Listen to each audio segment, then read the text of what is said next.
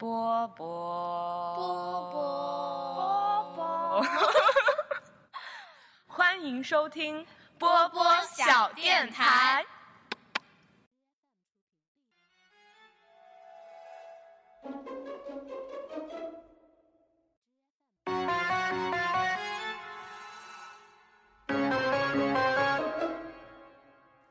美丽的花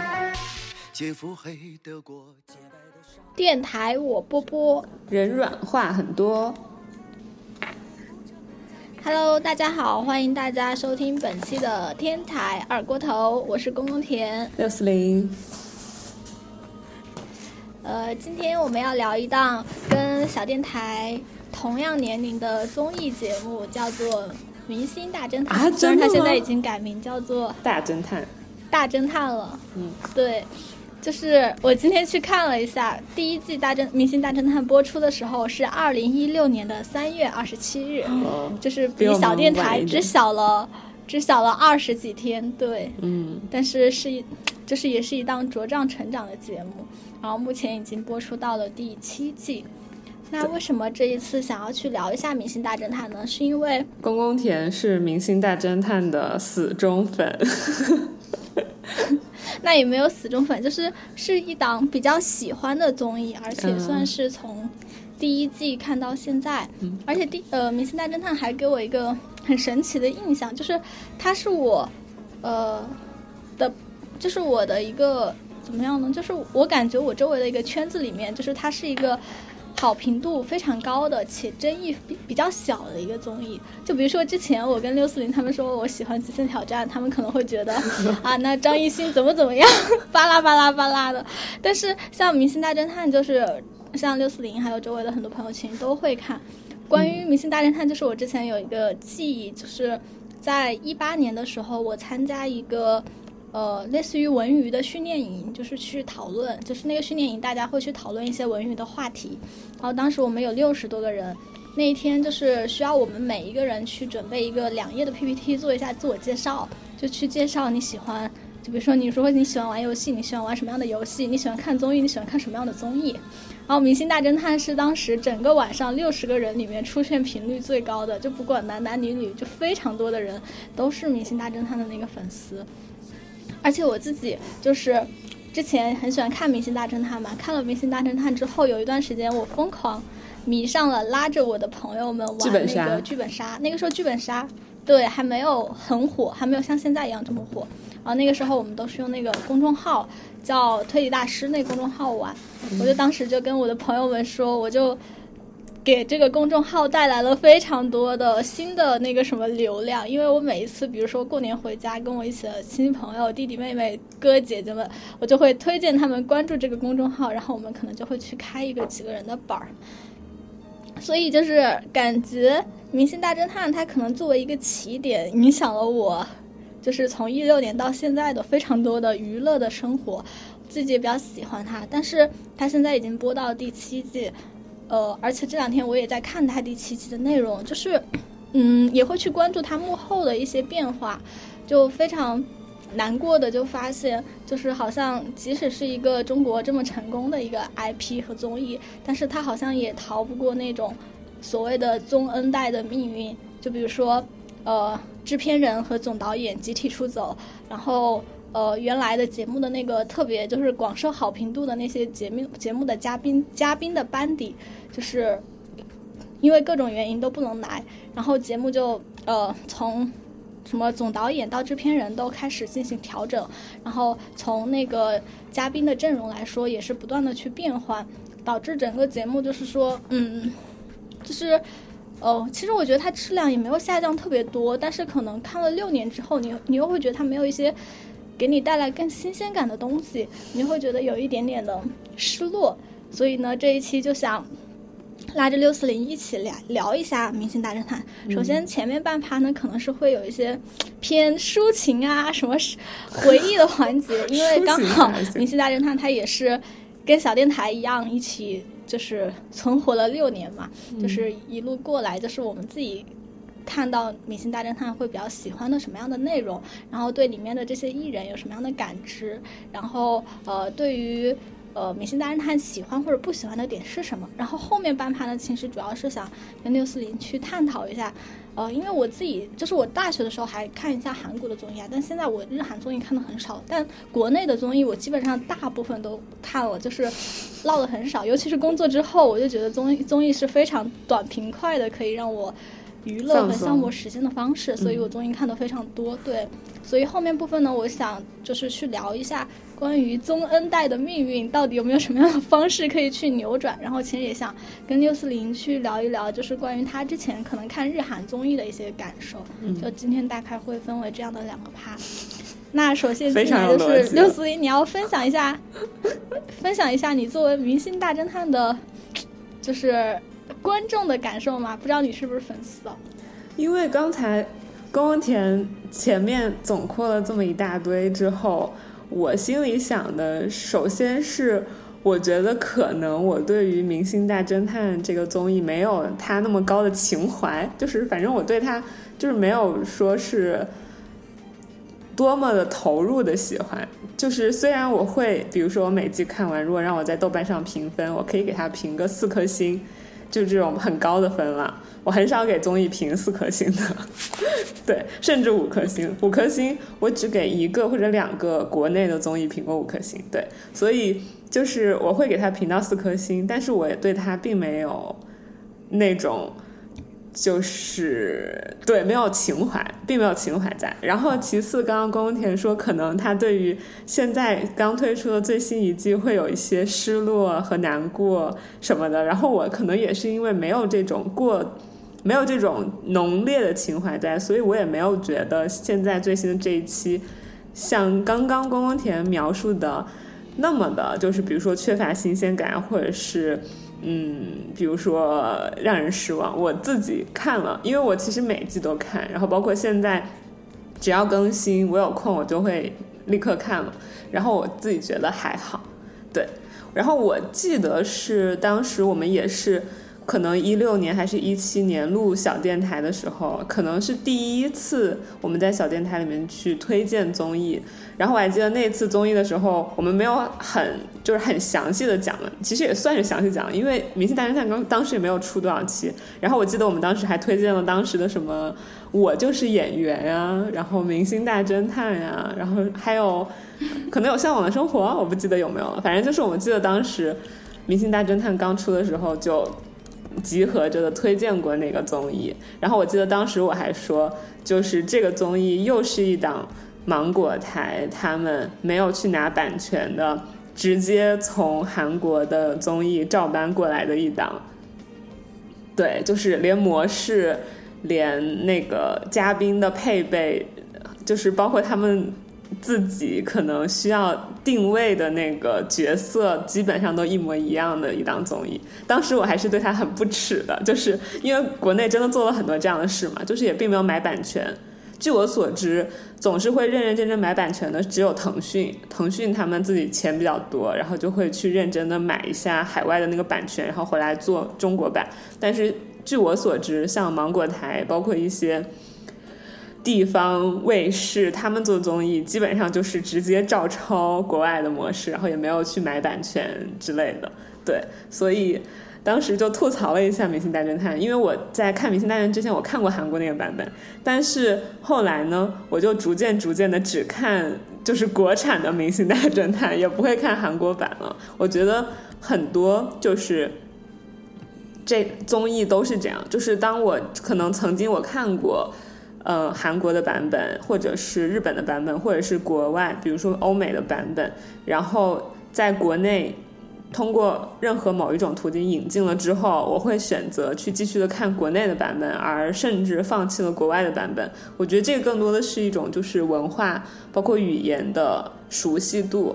然后你会觉得就是确实国内做相同的东西，它能更贴近你，然后你也在。接收他的信息、他的内容，甚至情感上，你有更多的共鸣。对，所以我觉得很多综艺就是中国化，也是也算是一件，就是为中国观众造福的一件事吧。嗯，这是我整体来说想说的。嗯，嗯，对，嗯。其实关于六四零刚刚说的版权的问题啊，我也是今天就是为了准备这期节目去看了一下《明星大侦探》的一个发展历程，就是这个地方我就今天才，我也是今天才发现，他们虽然。就是我不知道，就是他们是那种直接授权的形式还是怎么样的？就是他们跟韩国的那个，就是他们的这个节目是借鉴韩国的那个叫做《犯罪现场》嘛。对，他们并不是说完全没有跟韩方的那个交流和协作，嗯就他们是请了韩国的那个整个的团队，就他们做第一季的时候是请了韩国的整个团队来中国这边做那个现场指导的，包括那个。编剧和导演的内容，所以我在想，他们可能是另外一种合作方式吧，就是说 IP 我并不用你的 IP，就是所以我不需要你的授权，但是节目的内容和模式上，其实他是承认自己是借鉴了那个节目的，而且是请了那个节目的班底来过来帮忙，然后直到他们把整个的框框架搭成之后，那个韩国的团队才离开，所以。今天看到这个，我也还挺挺惊讶的，就是因为我之前也是以为他们是直接就是拿过来就用的那种形式嘛，嗯然后这个就是一个岔开一点话。然后关于第一个想要聊的一个话题就是，呃，就是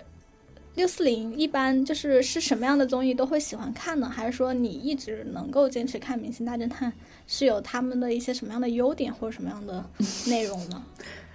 嗯，要不你先说吧，因为我是逐渐演变，就是逐渐进化的，就是对，要不你先说吧，因为我的我的我看《明星大侦探》，我现在看《明星大侦探》理由非常的无厘头，就是关于这个话题，我昨天晚上认真思考了一下，包括为什么我觉得我现在有的时候 嗯我也看，但是我看的没有那么的认真和走心。我在想，我看一个推理类的节目，我到底在看什么？就比如说。我看《密室大逃脱》，我就不是很喜欢。嗯当然，后来我想了一下，那个原因就是艺人我不是很喜欢，就没有办法，就是艺人还是一个很重要的元素。嗯然后其次来说，就是像这样的一个，我首先我很明确，我很喜欢剧本杀这样的一种内容形式，就是你可以去看一一个故事的那种演绎和推理的这种方式。但是我后来想了一下，我看《明星大侦探》真的是因为我喜欢看剧本杀吗？就是我觉得在看的这个过程里面，就是剧本杀能提供的那种情感的体验，其实不是你作为一个观众的视角可以去体验到的。就是我自己真的去玩剧本杀之后哈，比如说像我们前两天我跟朋友去线下玩了一个本子，就是还比较出名的一个本子叫拆迁，然后那个本子它讲的一个故事就是说现在要拆迁了，然后你们每个角色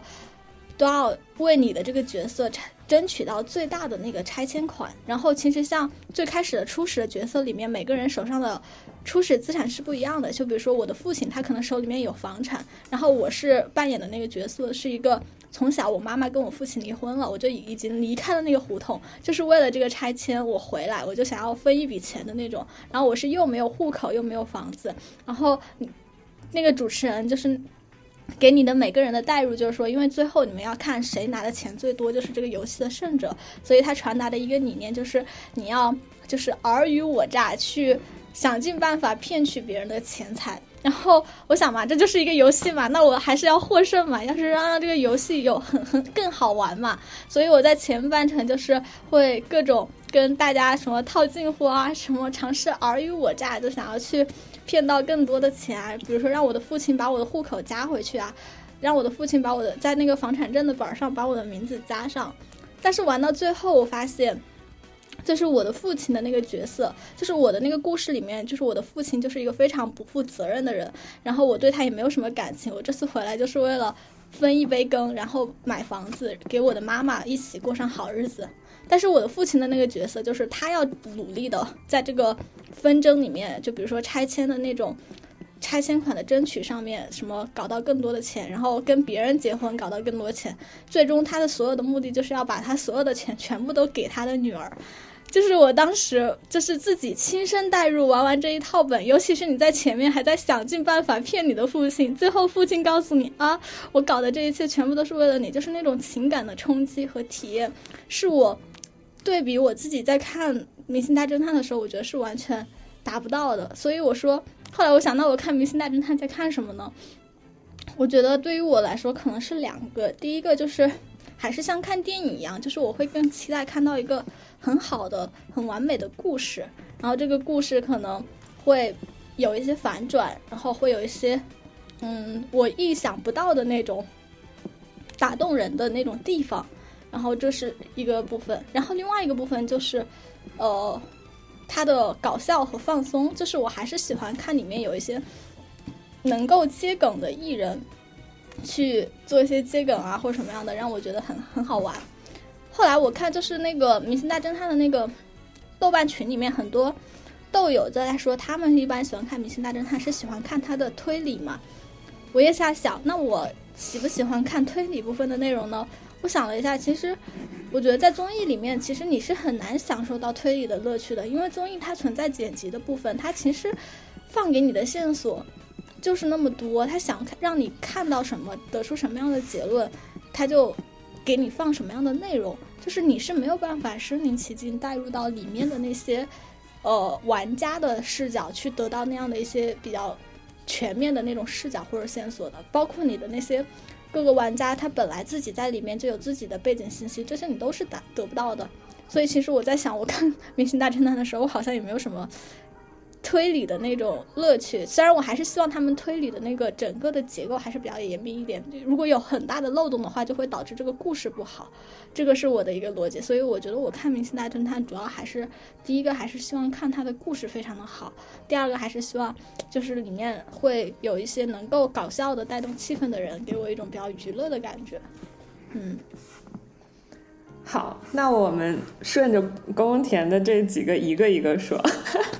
首先，第一个就是你说想看到一个很好的、很完美的故事，因为我就是我现在每周我都在追大侦探嘛，然后我每次追的时候呢，有的时候闸北青青就在我旁边，然后看我在看这个，然后他就极度的嫌弃。他主要嫌弃的点是在于什么？他不太喜欢这个综艺，他甚至也不太喜欢剧本杀这样的形式的游戏，是因为。我觉得可能，你去看《明星大侦探》的每一个故事，然后包括你去看剧本杀里每个故事，即使你要去扮演的任何的一个角色，你都会觉得，其实这些角色，他们可能如果我们在很专业的戏剧的角度，或者是用电影的角度，然后真的去看这些剧本的话，你会觉得这些角色是非常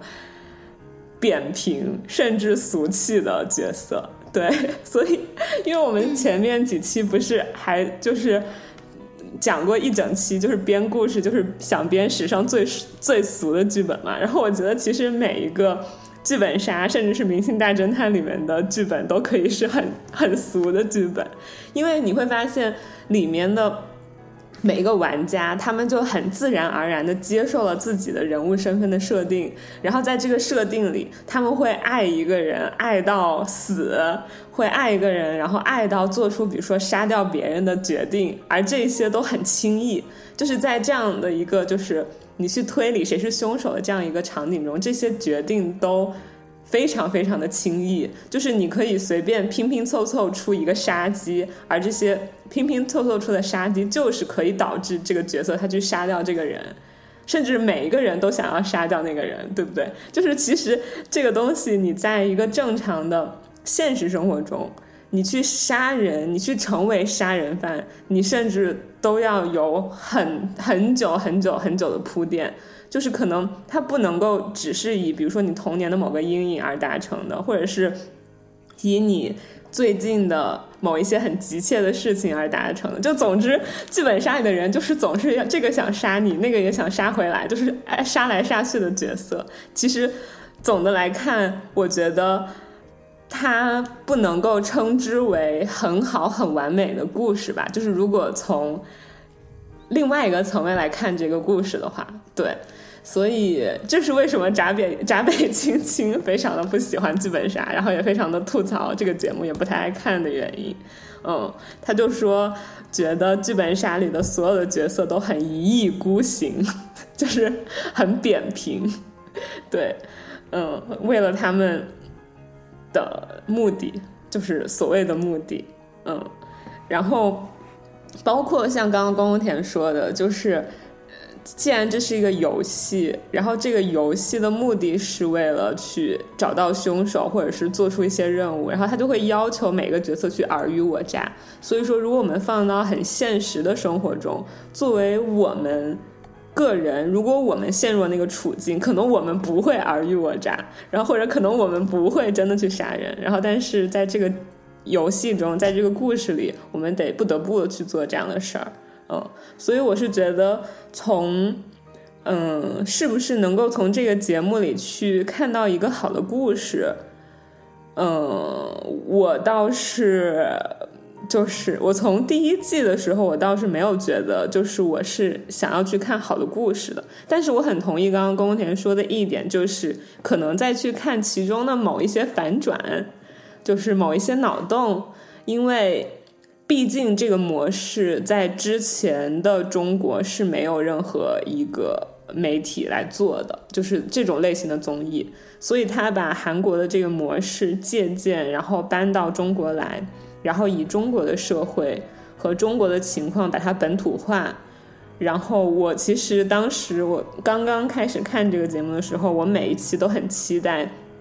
它到底是怎么样。把案件和中国进行一种本土化的连接，然后每一期可能它有什么样的精精巧的那种剧情的转折，它设计在那儿，然后或者是它有什么样惊喜的人设，就比如说我记得有一期是什么整形医院，然后结果其实有人整容了，就是这个是之前没有出现的嘛，然后那期第一次出现整容，就会让人觉得很新奇，然后包括还有的。我记得也是前面几季的时候，有一期，比如说有一个是凶手的人，然后结果玩着玩着他自己死掉了，然后结果所有人又要开始去追查第二起杀人的案件，就是这样的一种在形式上，我觉得是呈现给了中国观众之前从来没有看到过的东西。对，所以我觉得在剧情方面，在我刚刚看《明星大侦探》的时候，我确实比较期待的是这个。对，就是比起故事。因为我觉得比起故事，故事你就说它有多开脑洞呢？我觉得很多的侦探小说里有比它更开脑洞的，比如杀人手法呀，或者是那种犯罪，比如说连环杀人犯。我觉得其实有比《明星大侦探》的故事更开脑洞的人物和故事。然后或者《明星大侦探》有的是走那种很科幻的呀，或者是走平行宇宙呀。又或者是走什么时间折叠呀这种，那我觉得你去看诺兰的电影，或者去看一些科幻的片，也可以得到，就是相对《明星大侦探》这个故事来说，更加可以带给你一种惊喜和震撼的科幻的故事吧。对，所以我是觉得，我看《明星大侦探》是看它在综艺的模式下，然后怎么结合中国进行本土化。然后怎么样让我去看到一些在中国电视以前没有看到的东西？对我这样说，你可以 get 吗？嗯，大概可以 get。嗯，其实刚刚关于听呃。六四零说，就是传达闸北青青的想法的时候，我是非常赞同的。就是关于他的故事里面，因为他最终的整个的游戏模式就是开头一定要有一个人先死掉，对，而且还一定要是同时有四个人非常想杀他，对，然后你还必须要拼凑出这四个人杀人的动机，对，就是。这件事情的确，我觉得会有一点难，就是，就是你要让四个人同时想要去杀掉一个人，就是而且你还要让他们每个人的动机显得很自然或者很怎么样，因为杀人这件事情本来在现实生活里面也不是一个就是说我今天出去买一个菜这样的事情，嗯，所以在所有的剧本杀的剧本，还有呃明星大侦探的很多剧本里面，他们。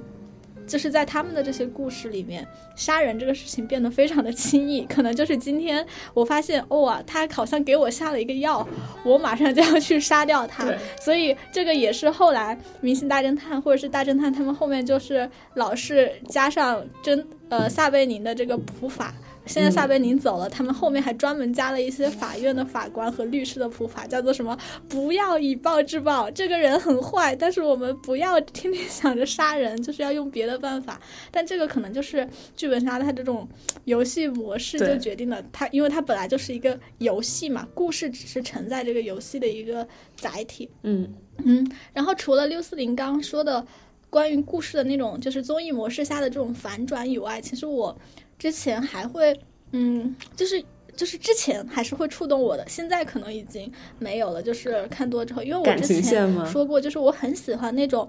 呃，其实跟你说的人设差不多，就是我很喜欢那种故事里透偶尔透出的一丝的那种温情的成分。嗯就比如说我之前说我很喜欢一九八八那种，呃。所以在《明星大侦探》的很多故事里面，它前面可能给你铺设的就是这是五个陌生人，嗯，呃，他们可能一起住在一个楼里，或者是因为某一个事件相遇在这里。对，但是他们其实背后会有千丝万缕的联系，而且这种联系可能是你出于对一个人的爱，或者是什么样的方式。当然，这个东西也跟剧本上的模式有关，就是它很多这种联系都非常的 狗血，刻意。就比如说什么 五个人、四个人是什么兄弟姐妹啊，一个大家庭啊，每一期都必现的那种认亲的那种。嗯但是你又把这种故事套在一个综艺的模式里面，你又不会很想像看剧那样去吐槽它，你就会呵呵一笑，觉得呃又来了，又要认清了，就这种。嗯所以大家都是以一种调侃的方式去去看待。我有一个疑问，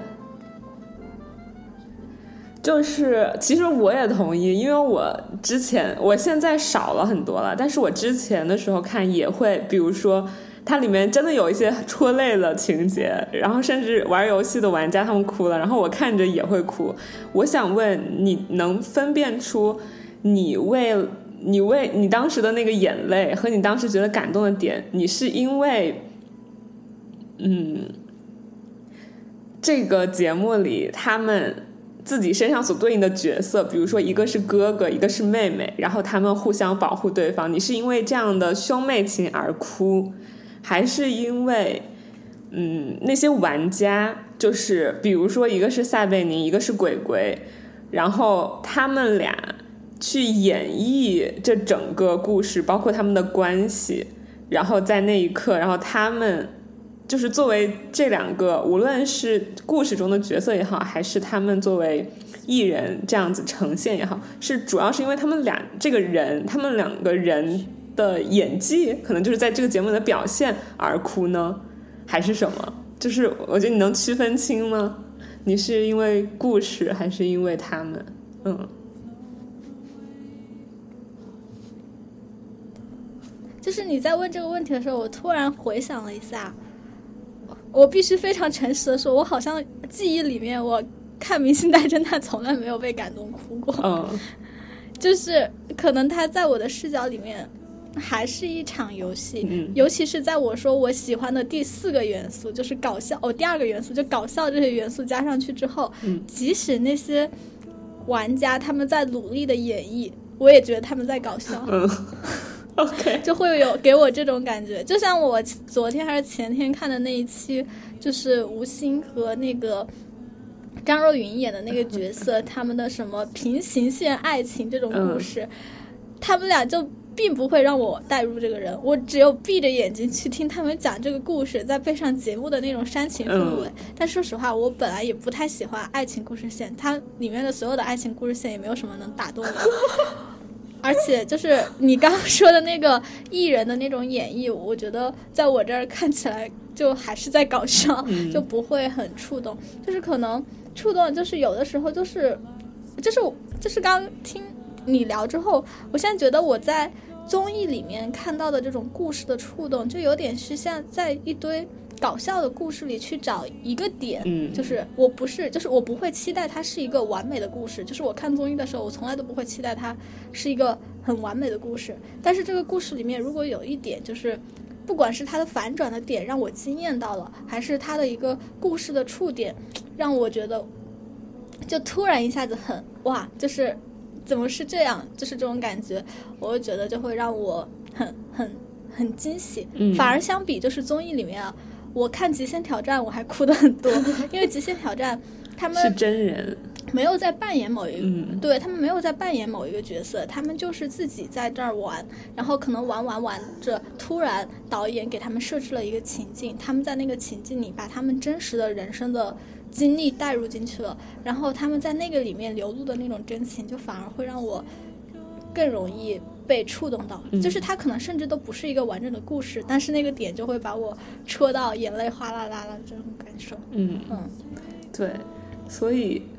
那还是回到就是刚才说的，就是关于故事上，因为我昨天还是前天看到宫田发了一条微博吐槽大侦探啊，就是吐槽最新的这一期，然后你当时吐槽的主要是什么？嗯，其实这个我，因为我发那条微博的时候，我带了大侦探的 tag，下面还有一个，呃，应该是也是大侦探的观众吧，还来跟我讨论了一下。他说，因为我当时吐吐槽的点就是看最新一期嘛，然后他的那个凶手的人设跟《致命女人二》里面的那个丈夫是一模一样的，不是凶手吧？就是受害者的人设吧？哦哦不对，对受害者，对，嗯就那个受害者，他是一个，呃，自己觉得自己是有点像救世主那样的一个角色，然后他面向一些老人或者是，呃，受病痛折磨的人，他觉得他有义务帮他们解脱，然后就主观的，可能就通过一些安乐死的方式，就把就杀害了那些人，但是他会觉得他是在做一件好的事情，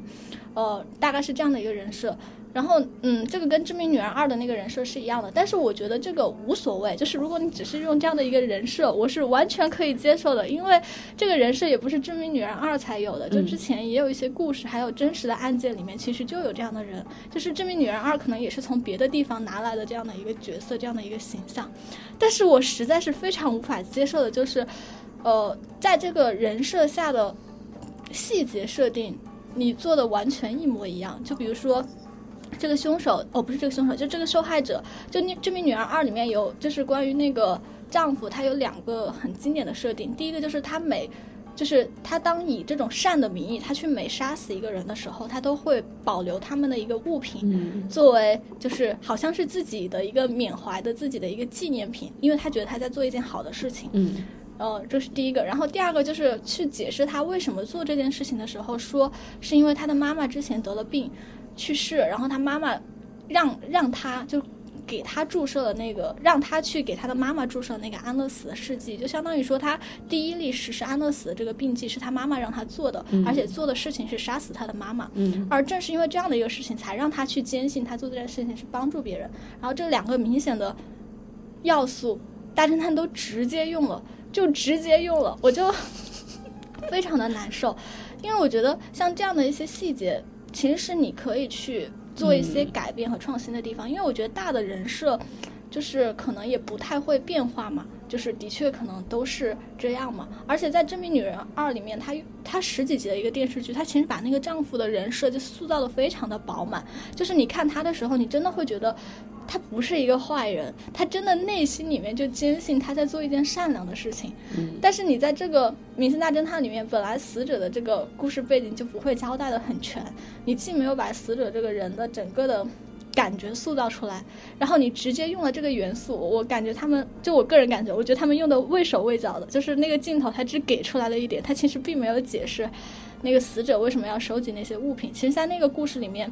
正是因为那个。丈妻子就是致命女人的那个女主角，发现了她的丈夫收集的这个纪念品，一一步步去询问他，然后他把他为什么要收集这些东西讲出来，其实反而是让这个人设很饱满。而这个里面就是我既没有看出来你用这个的用处，也没有看出来你用这个可以让这个人的就这个故事变得更饱满，就是感觉你为了用而用。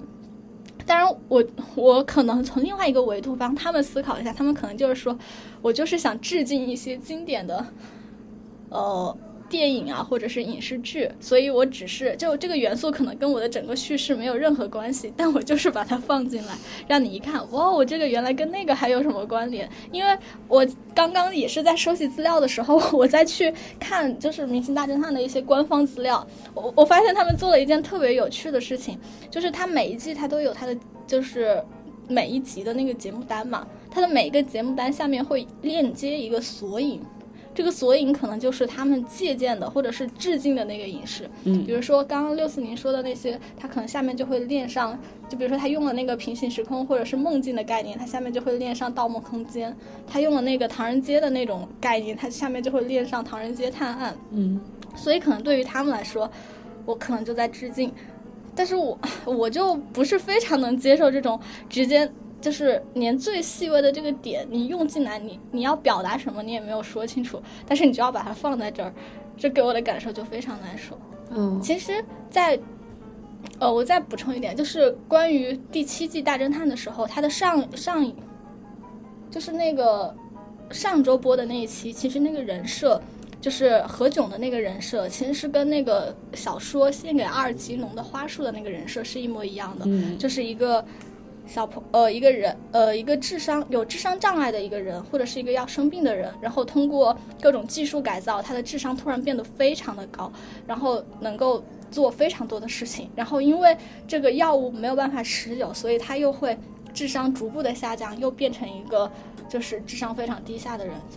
但是我看那个的时候，我就完全没有反感，我觉得还好。我是看到时候，我说，哎，这个人设跟那个有一点相似哦，还挺有趣的。哎，我看过那本书哦，就是 就这种有一种，反而是我跟《明星大侦探》的这个剧本家们有一种那种意识的共同。哎，我们都看过同一本书、同一个电影的这种感觉。嗯，但到这一季的时候，你这种就 让我好像告诉我，生怕告，就生怕我不知道你没有看过这个剧一样的这种感觉，就很难受。哦，嗯，好吧，我的吐槽完毕。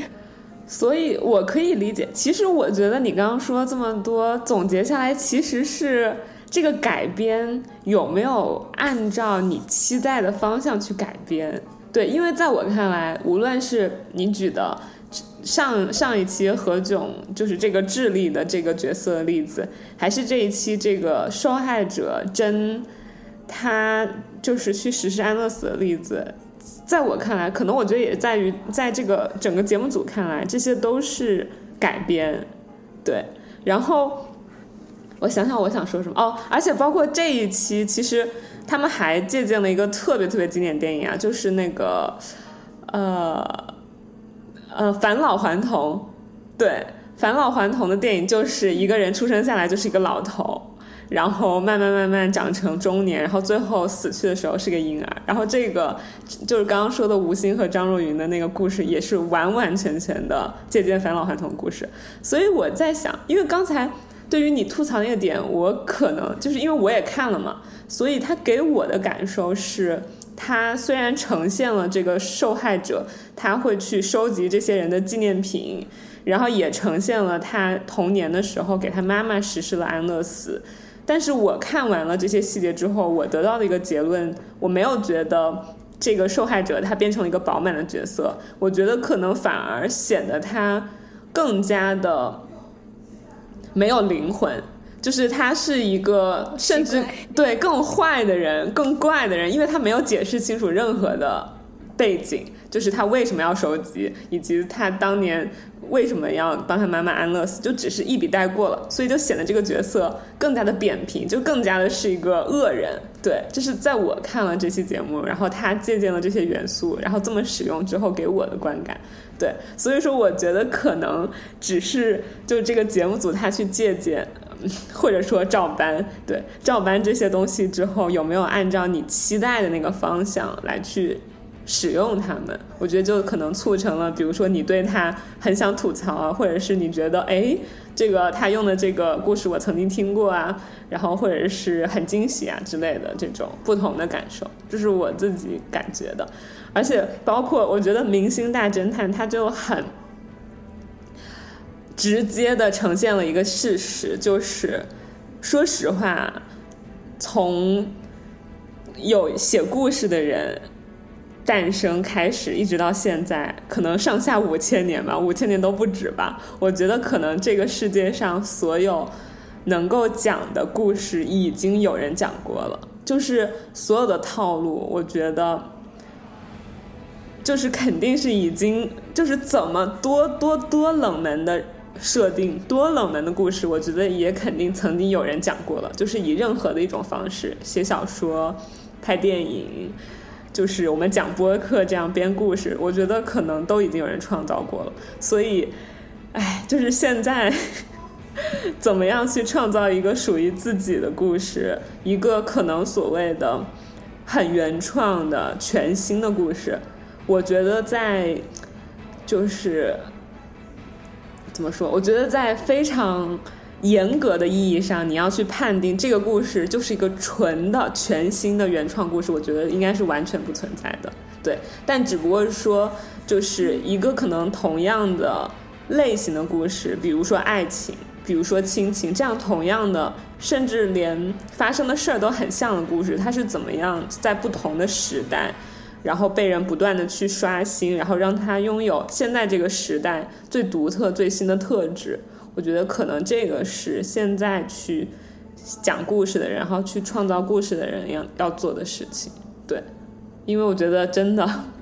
我曾经就在追求，就是我要拍从来没有人拍过的电影，或者是我要讲一个从来没有人讲过的故事。但是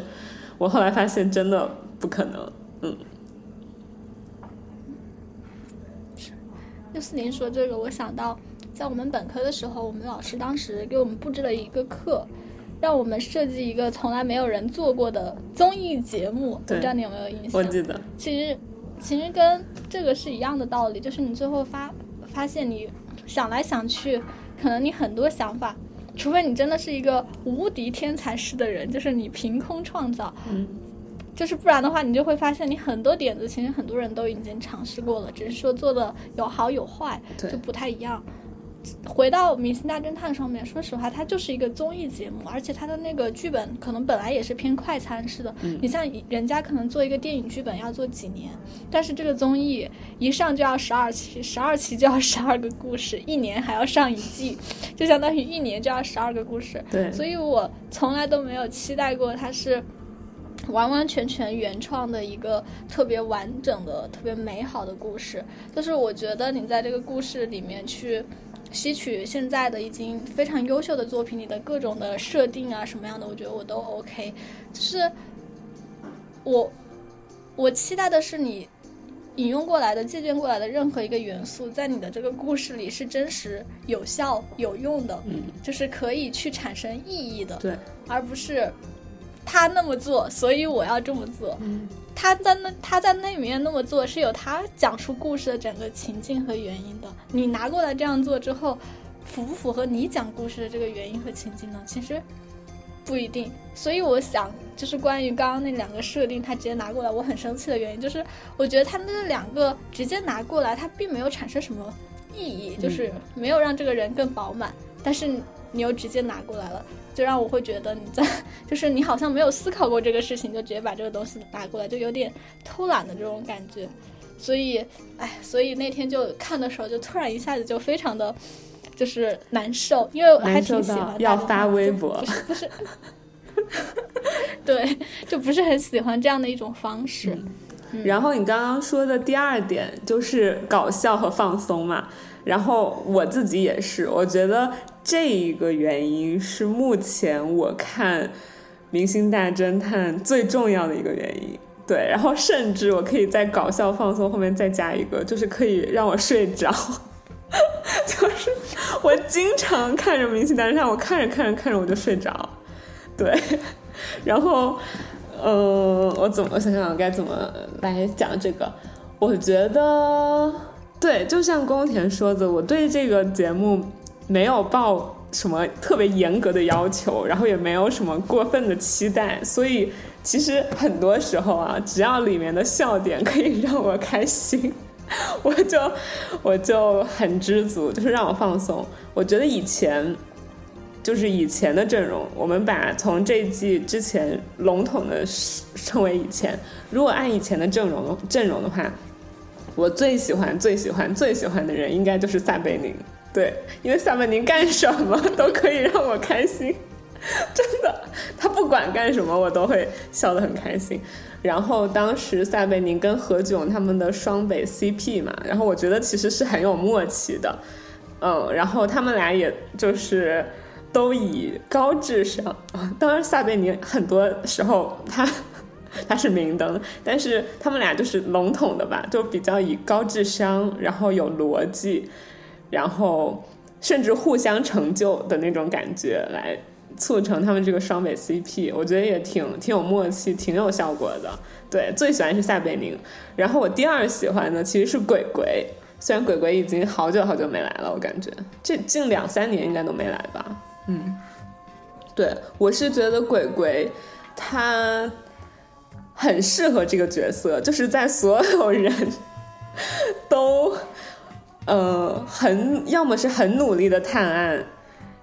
就是他的智商在，然后他的能力也在，然后很努力的探案。要么就是有的嘉宾，他们可能能力不太在，就是没有什么经验，然后也可能没有那么敏锐的去发现一些线索，然后去推理什么的。但是他们也在很努力的探案，也也在这个状况里，就是这些人都在状况里。但是鬼鬼他是唯一一个，我觉得他好像每次都在状况外，就是他很有自己的一个小世界，然后。就是在所有人都很认真的时候呢，他自己虽然很认真，但是他是一种在状况外的认真，就是好像并没有为这个案件提供任何的帮助，但是又很可爱、很好笑，然后又很单纯的那种感觉。我觉得他是很适合这个节目的，而且是一个很不稳定的又很独特的一个因子吧。对，就在这整个节目当中。所以其实以前。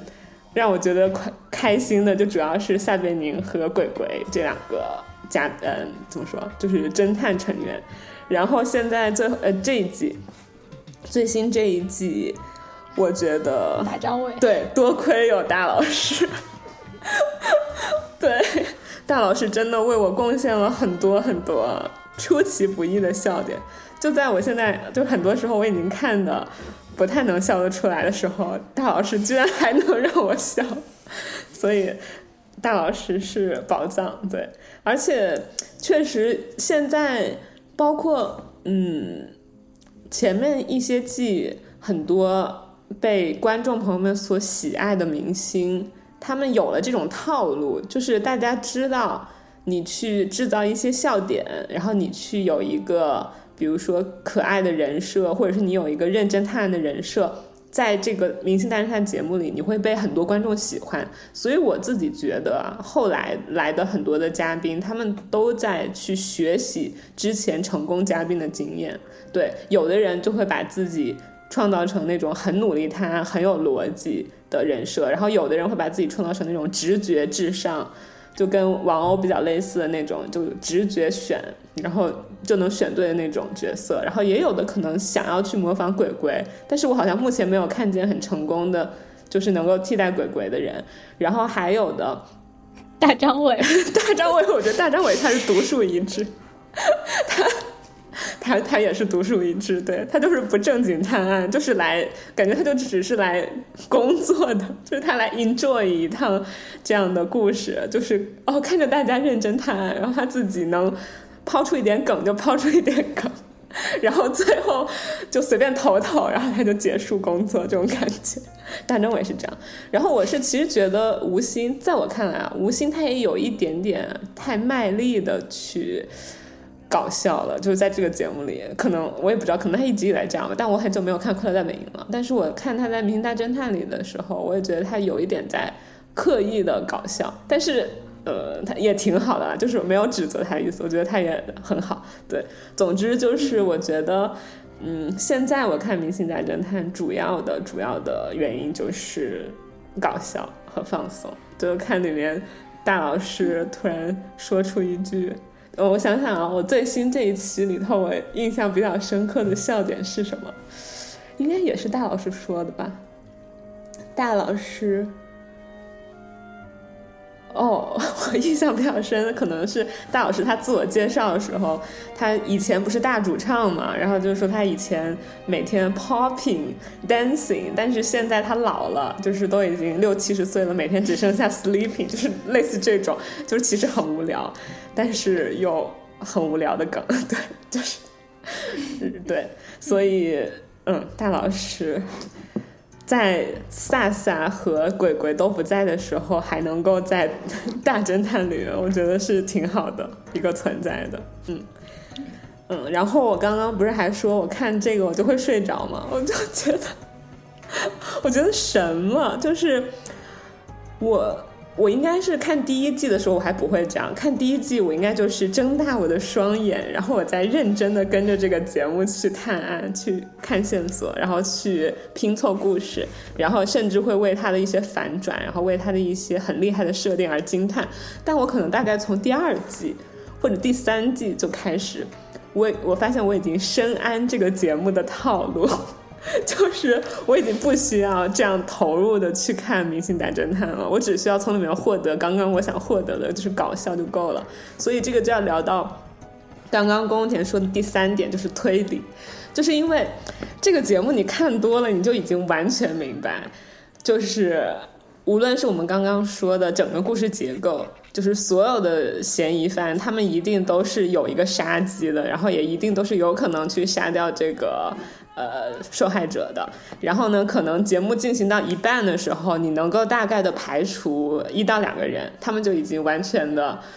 没有了杀机，或者是时间不行，或者是不在场证明不行，就总之他们就被排除在外。然后剩下的。可能是三到四个人，然后甚至很多时候最后都是二选一，这样去从当中选一个你认为的凶手。我印象中极少极少的，我记得应该有一次何炅，可能还有一次塞贝宁，就是极少极少的情况是真正的凶手从头到尾没有被怀疑过，对吧？我印象中应该只有那么一两次。嗯，你说。我刚刚查了，你知道唯一一次零票逃脱的凶手是谁吗？何炅吧，我印象中。不是鬼鬼，是不是很牛逼？对，对，就是现在大侦探七季所有的历史上唯一一个零票逃脱的凶手是鬼鬼。嗯，然后萨萨是有一次是一票逃脱。嗯，对，对对对对对，鬼鬼嘛，他玩法就不同寻常，所以。零票逃脱很正常，状况外对，因为大家就会觉得哦，你这期玩的这么，就是你的状态是这样，就就是因为你平时的状态也差不多是这样。其实不知道，因为你是凶手，所以这样。对，可能鬼鬼他自己都不知道自己是凶手，所以零票逃脱了。嗯，对，所以就是怎么说，就是套路是这样，而且就像刚刚宫田说的，剪辑。在这个节目里起了非常非常大的作用，就是剪辑它能够决定你在什么时候你能看到什么样的线索，你能把这个故事和包括真相你能进行到哪一步。而这个节目它的套路就是在前半期的时候，所有的人大概就只是纷纷的显示出他们的杀机。对，而且呢，可能在前半部分的时候会剪出某一个人或者某两个人特别特别的有嫌疑，但是这个时候的嫌疑，这个时候你觉得可能这个人就是凶手，但他绝对不是 凶手，因为这些都是剪辑剪出来的。然后呢，我们还要在。下半场的时候，你再去进行，比如说搜证啊，或者是你要再去把一些之前你认为的关系和事实，你再去打破，然后它又有一层反转，然后到这个节目的最后，你才能够很清晰的知道，哦，所有的线索是什么，然后每个人的杀机到底是什么，然后以及他们可能有没有可能是真正的嫌疑人，就是你是其实是要进行到节目的最后，这个节目才会让你知道这些的。你如果想要从一开始你就凭自己的能力去找那个凶手，其实你是完全做不到的。所以说，你在看这个节目的时候，你就不存在什么推理了。所以反而现在我不会去通过节目给我的线索来去推谁是凶手。我现在比较热衷于就是看一开始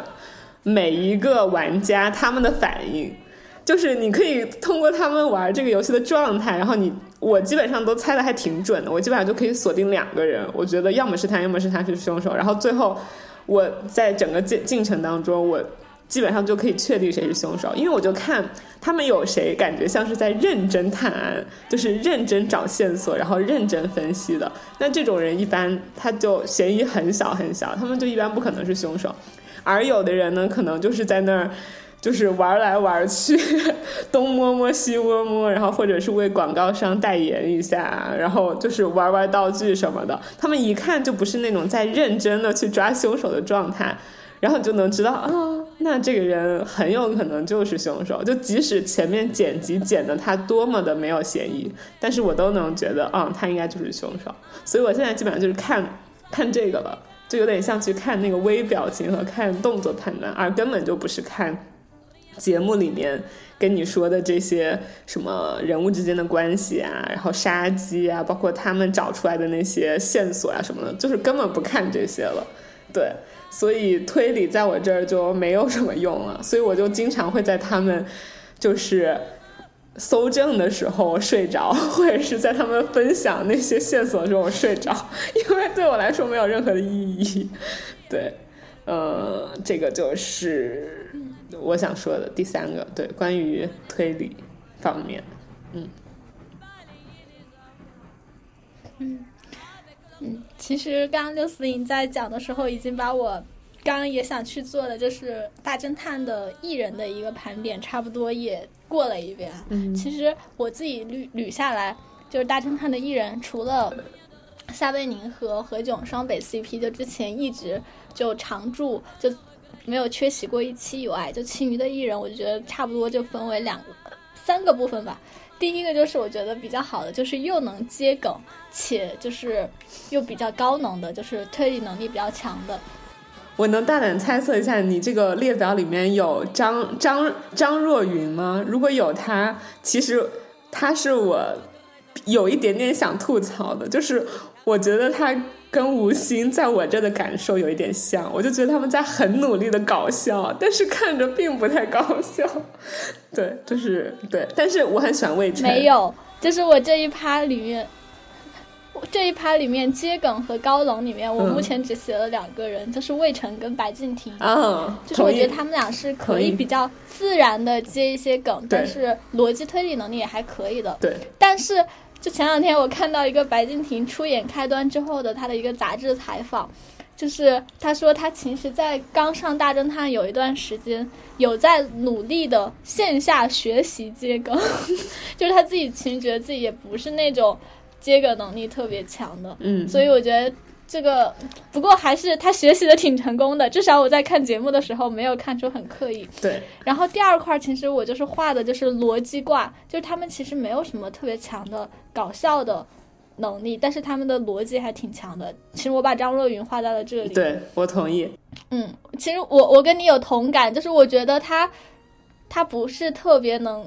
就是接梗的综艺感特别强的人。但是我觉得他在萨萨走了之后，好像 想要努力接替住萨萨的那个呃探案的那个部分，就是每一次先看凶手，然后先去看那些一些跟法治相关的一些线索之类的。毕竟人家演过《法医秦明》，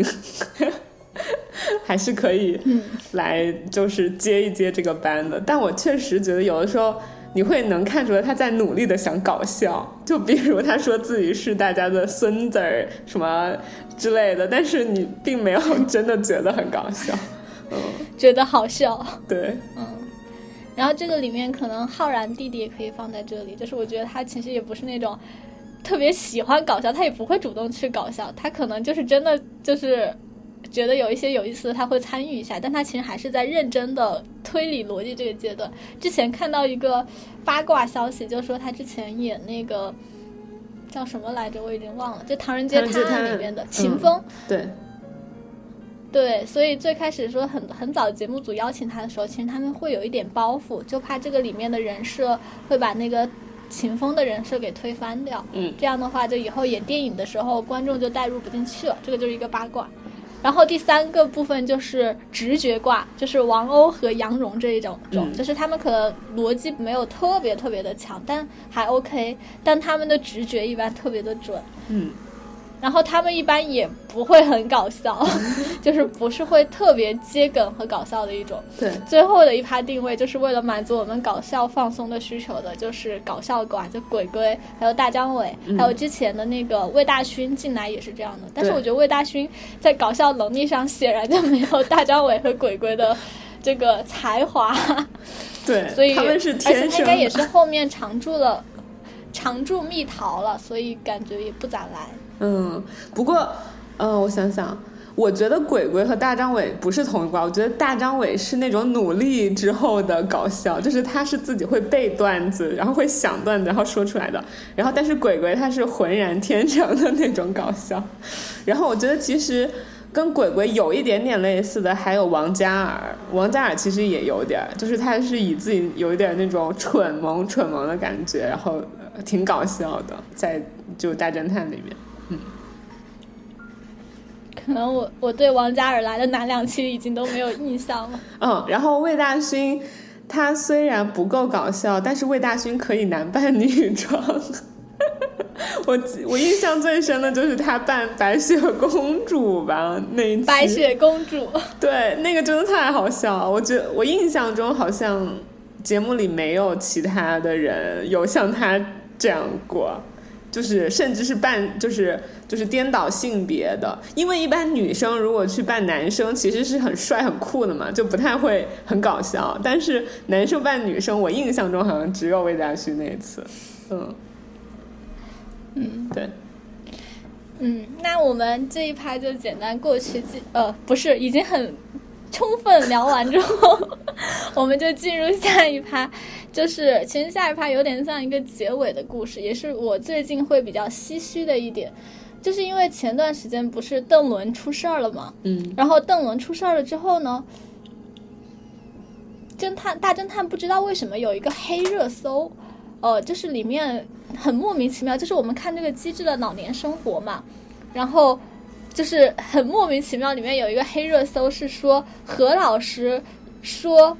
Justin 不尊重老年人，其实就是说那个呃，Justin 说没有穿秋裤，然后何老师就是他们是开玩笑的情景里面说出来的，就是何老师说 Justin 你居然没有穿秋裤，你不尊重老年人，但是他就很莫名其妙有这样的一个类似于黑热搜上了那个微博头头条，然后大侦探就发了一个声明，就是说希望大家不要搞这种什么类似于断章取义的话怎么样的，这个时候我就发现《明星大侦探》的粉丝去网暴了《明星大侦探》第一季和第二季的那个制作人何晨，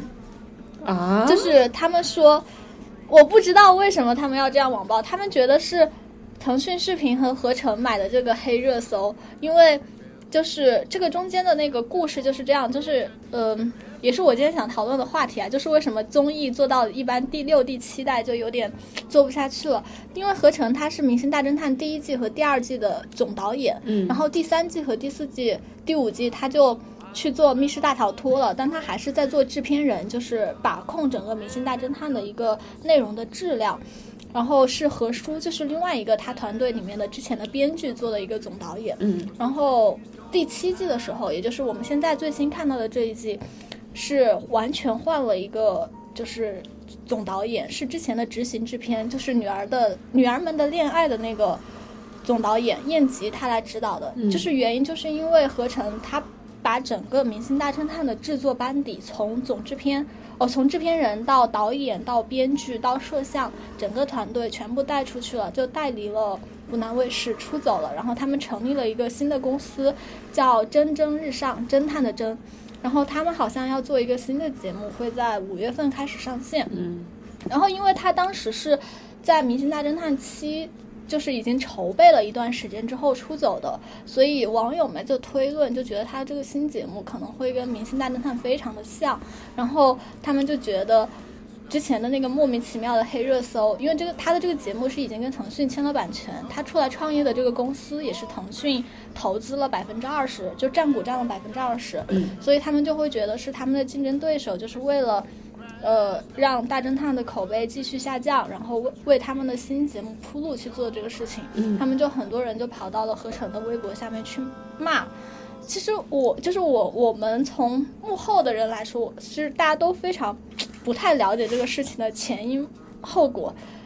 就是我觉得每个人都有自己的选择，就是你作为一个就是这档综艺的粉丝，那他从自是他最开始创造的这个综艺，不管他最后因为什么样的个人原因离开，我觉得你都不至于去网暴他。当然，我们也不讨论这样的一个舆论话题。就是我会比较感慨的一点，就是说，呃，为什么中国的综艺节目？一般都做到几代之后就开始走下坡路，然后它这个下坡路会有很明显的几个点。第一个就是，就是制片人和总导演会出走，就像之前《爸爸去哪儿》谢迪可也从湖南卫视离开了，然后之前的东方卫视的《极限挑战》严敏他也从就是东方卫视离开了，然后这是第一个，就是制片人和总导演出走。然后一般的制片人和总导演出走之后，就会有原来的一些原创的嘉宾离开，像。就是《明星大侦探》，他可能不是因为制片人出走，我觉得这两个原因可能不分先后。我觉得何晨离开也有可能是因为撒贝宁撒贝宁来不了了，可能在他心里可能不是一个同一个酒，这我猜的。就是像《明星大侦探》里面鬼鬼，还有像萨萨他们之前都来不了了这一季，然后还有之前的那个《极限挑战》，那就完全大换血，原来的人只有就是王，我已经忘记名名字了，王什么来着？王迅吗？对，王迅只有他一个人留下来，其余的所有人都走掉了。所以，而且这两个综艺都是我非常喜欢的综艺啊，所以我就觉得非常的遗憾，就是好像，嗯，就是我从我的视角来分享一下，就是我觉得是不是有可能是，就首先就是关于制片人和总导演出走这个事情，就是。就比如说六四零以后可能会成为一个假设，你成为一个综艺的导演，然后你现在做成了一个非常成功的 IP，是不是你做到第三季之后，你会觉得你在重复你自己，你总会想去做一点新的东西，就是你就不会想要一直再去在这个好像你看似已经成功的 IP 上面去花更多的时间。嗯，像合成他做完第一季、第二季之后，其实三四五季他就都放手了，就放给他们新的导演了。就是去做这个事情，嗯，我想这个是不是一方面的原因？然后另外一个方面的原因就是，嗯，就中国有一个很神奇的事情，它很多很优秀的综艺都是在体制内做出来的。就比如说《跑男》是在浙江卫视做出来的，《极限挑战》是在东方卫视做出来的，就这种国民级的大爆款，都是在体制内做出来。但是，一般做到一段时间之后，他们都会走。然后这些导演可能在访谈的时候，就有的时候会说，体制内其实给了他们挺多的束缚。或者什么样的原因，或者是利益分配不到位，这个是我感知的，可能是另外一个视角，就是就是做了一段时间之后比较成功的 IP，最后都在会会走下坡路。所以其实想跟六四零聊一下，因为六四零看日本和韩国的综艺也比较多，就我之前印象里面，日本和韩国综艺其实做到十几季的，就是还是很有生命力的节目也还挺多的，就是为什么？中国就做不到呢。就前两天我还在看他们讨论《跑男》的第十季，但是就是《跑男》这个 IP 感觉已经 已经快被榨干了，榨 就是已经没有什么活力了。嗯，嗯，我想想，先说先我先回答你刚问的第一个问题，就如果我真的做一个导演，我是不是做到第三季之后就不想再重复自己？我想说，波波小电台，我们已经做到了第六年了，我不是还在做吗？对，然后，而且我也没有觉得我们每一期的节目是在重复自己啊，我觉得我们一直都在变，就是变成更新的自己，所以我们在做的每一期的电台也都是很新的东西，而且我也在去从里面去找。我自己喜欢的，然后我自己想要追求、想达到的目标和东西，对，所以我觉得重会不会重复自己，这个只是看每个人的想法以及你能够做到多少吧。所以说我更偏向于去觉得，就是包括《明星大侦探》，包括嗯。极限挑战或者是跑男这些综艺，他们慢慢的变成了你刚刚说的后果，更集中于之后的那些原因。我觉得可能并不是导演想要放弃，就是他自己主动的想要放弃。我可能更多的觉得可能会是被动的想要放弃。对，就比如说，嗯，我想想，我觉得很明显的，就像。比如说，你看像《明星大侦探》，他当年第一季爆火，爆火了之后，想来参加这个节目的嘉宾，很明显的你能发现，大家都有很来想参加的欲望，不是吗？因为这是一档好节目，然后你参加这档节目，可以给你提高知名度，可以给你增加粉丝。然后可以给你立住一些很好的人设，所以明星都纷纷的争着投，就是就什么来着？就是想要来，对，抢破头，对，想要来。那我觉得，既然有这样的一个好的作品在这儿，我觉得创作者应该也是，就跟我们当年，我们当年不是还在武大新闻院嘛实习，我觉得肯定有很多很多实习生也是，就是抢着头，哎，那个词儿我怎么现在说不出来？抢着头皮，什么头皮？抢破头，抢破头，对，就是抢破头的想要进《明星大侦探》的节目组实习，不是吗？我记得是的吧？对啊，所以我觉得可能，其实嗯，你说，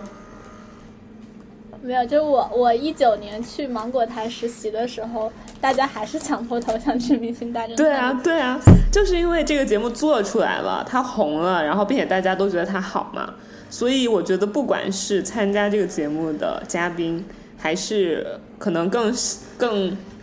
就是做一些呃没有那么核心的事情的实习生，我觉得导演这个位置也一定是有很多很多优秀的影视制作者想要做的。所以说，我会觉得就是。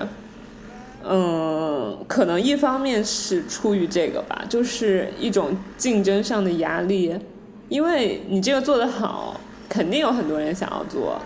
所以可能类似《明星大侦探》的节目，可能不会跟他做的完全一样，但是我自己知道的，光是爱奇艺他就开了像什么《萌探探探案》呐。然后什么什么什么神奇剧本杀还是什么之类的，就是类似这样的一种探案类的节目、剧本杀类的节目，就有就是去争先争先恐后去做的。然后更何况就是这样一个做火了的，然后有这么多观众基础的节目，就是《明星大侦探》，我觉得也会有很多很多的人想要去做它。对，所以。我会觉得竞争力是一方面，然后这就要看这个导演他能不能够抓住自己手中的这个 IP，就是也不是说 IP，就是自己的这个作品，他能不能够一直让它成为自己的吧？但我觉得这一点在中国在体制内应该是很难的，因为首先你一个东西它做火了，那它。迎面而来的很直接的一点就是，他会博得很多的关注，而其中一个很重要的关注就是所谓的呃政府的把控。对对对对对，就是可能。好，你刚刚说啥？我以为你要说的是老板的关注，老，我觉得老板老板也算吧，就是我觉得就是差不多这样一类型的，就是宏观的关注，就是你想，如果你做一个明星大侦探，你只有两千个人看，他即使做的多好，他也只有两千个人看，但是你做一个明星大侦探，你有两亿的人在看，那这两亿的人他们形成的这种效应是很强的，那他就一定会去被。比如说广电总局，他就一定会关注到这个综艺，对吧？如果是两千人看，广电总局知不知道这个综艺都是一回事呢？那既然两亿人看了，广电总局关注这个综艺，就势必会给他增加很多的限制和枷锁，就是你一定要去达到，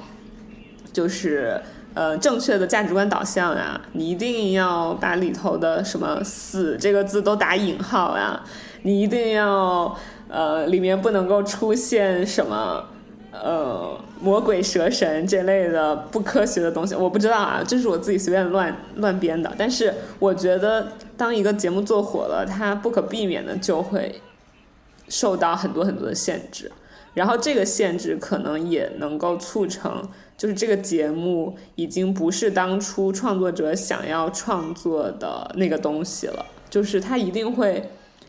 阉割一些部分吧，我觉得可能这一点也会让，比如说之前的导演组就决定，可能我放给别人做，嗯，这可能是其中一个原因。然后还有，我觉得，嗯，我觉得新老交替也是一个比较。正常的现象，但在我这看来，我觉得《明星大侦探》还没有做到需要新老交替的时候。因为我自己知道的那些新老交替的节目，比如说，呃，台湾他们做《康熙来了》，《康熙来了》做了十二年还是多少年？然后他们一开始的导演是，等一下，一开始导演叫什么来着？等一下，《康熙来了》。哦，王伟忠，对他们一开始的导演是王伟忠，然后王伟忠也是从零四年一直做到，嗯，我我觉得他最起码也有做，不是八年就是十年，反正他做了很多年。然后是因为他做到了这个长度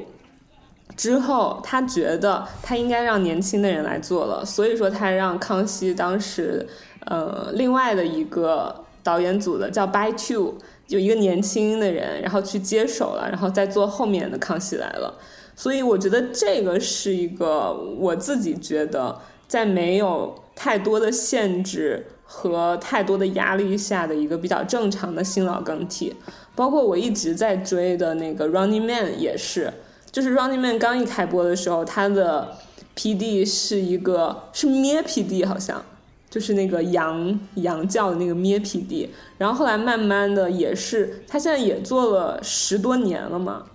他做了多少年了？我也想不清了，也是十十二年左右了。他也是后来更替成了一个年轻一点的 PD。对我觉得这个是一个比较自然的新老更替。但是像《明星大侦探》，他现在在国内只做了六年，我觉得还没有达到一个需要新老更替的阶段，所以我觉得可能更多的是。压力导致的，对。然后你刚刚说的就是利益的分配，我觉得应该也是一个原因。就是你去，哎，我也不知道。我觉得可能如果你对这个节目的热爱足够，就像我们对波波小电台的热爱足够，我们这么六年一分钱都没有赚，但是我们还能继续做，所以。嗯，如果那个导演他对自己这个作品的热爱足够足够的话，可能他不会因为利益而选择离开吧。就是，但如果没有达到，那可能确实会因为，比如说，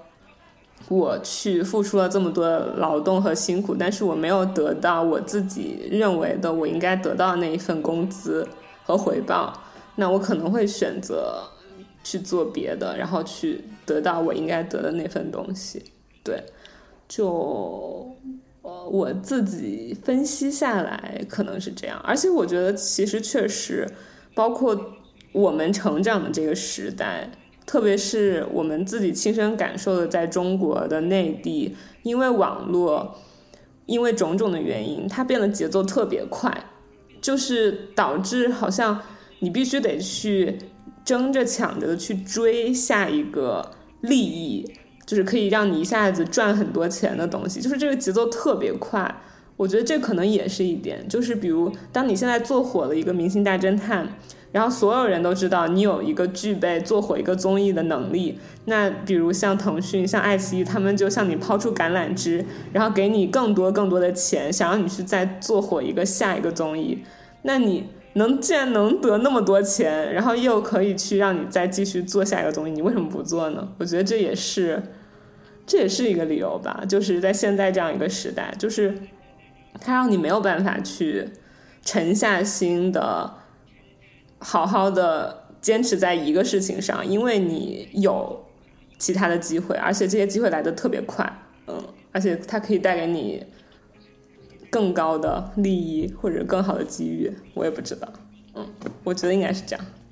嗯，就是，嗯，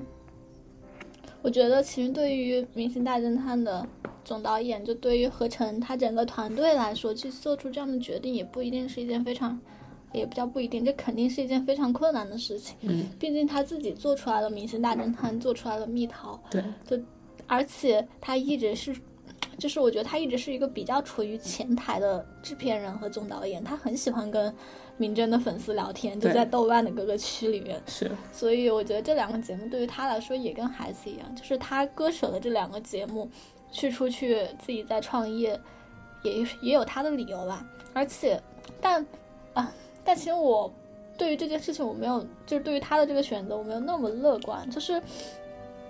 就是离开平台方，就比如说像马东最开始离开了爱奇艺，然后自己出去创建米未，然后自己来做节目，做后面的喜剧大赛，还有那个就是什么乐队的夏天，其实做的很成功。然后像效果就是，嗯。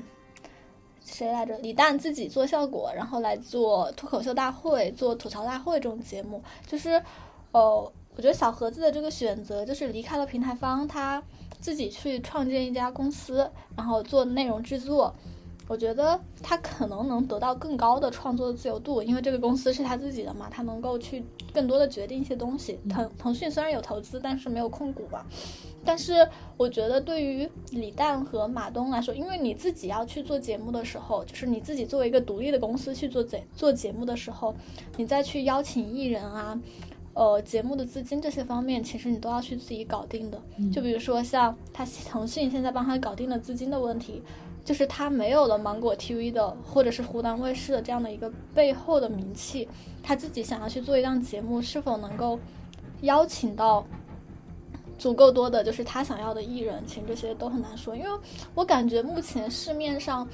做综艺比较成功的几个公司，像比如说像灿星，它是跟那个浙江卫视强绑定的，相当于是浙江卫视控股的，所以像灿星，他想去邀请一些艺人的话，他是可以借浙江卫视的这样的一个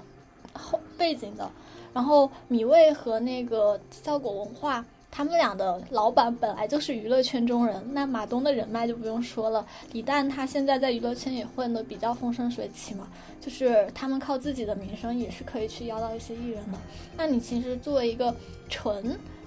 节目导演、制片人出来的，像严敏啊、谢帝奎啊，还有像何晨这种，你真的是想要自己去做一个内容创业公司，再去做节目的话，我觉得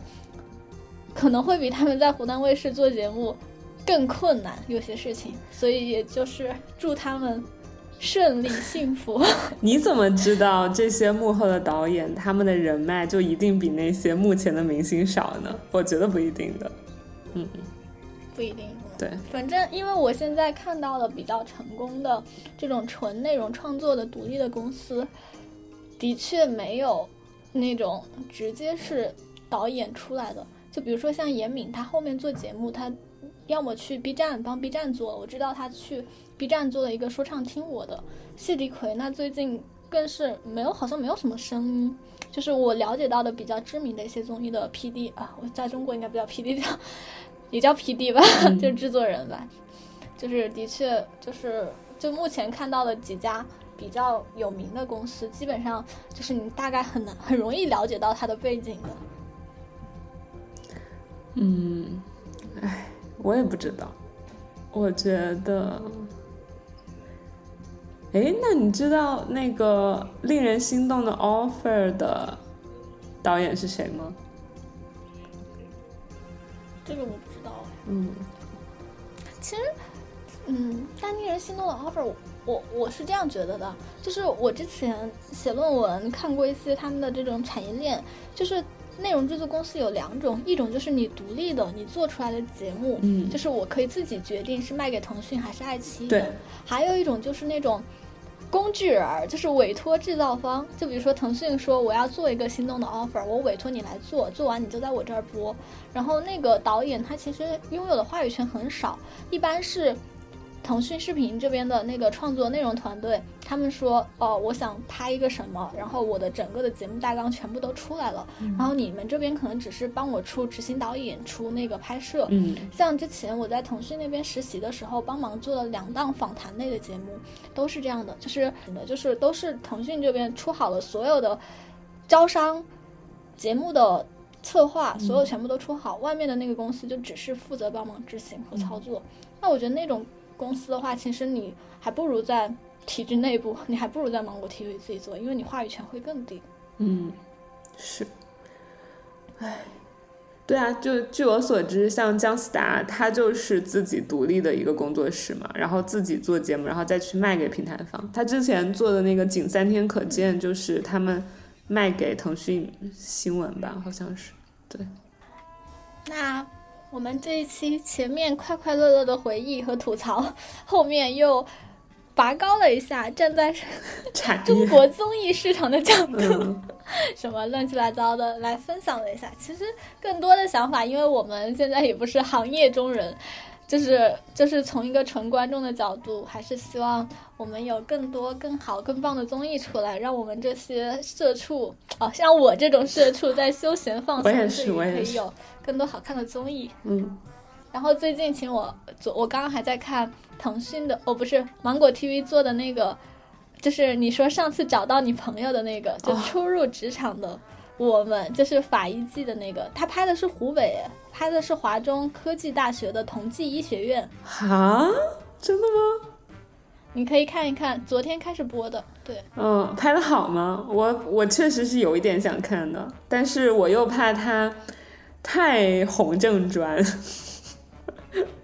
呃，其实还好，红正专还好，就前面开头有一点点，但是后面其实跟之前的，就是我们看的腾讯的那个医学院的那种 offer 也比较像，嗯就是邀集一些学生，然后目前还在一个面试的阶段，刚开始播嘛。嗯然后我看的时候，我时常梦回《明星大侦探》，因为他们前面的那个面试的环节，就是摆一句那种，他说是一个真实的案件，然后做了一个真实的案件的还原，就是摆了一具那种假的尸体在那儿，嗯然后衣服放在周围，然后让这些学生观察，要推断出这个死者的身份跟他的死因相关的信息。然后让他们自己去做观察，我就感觉就很像《明星大侦探》，就是围着那个橡胶人儿转圈圈，看他身上哪里有损伤。嗯，当然，这个会更专业很多。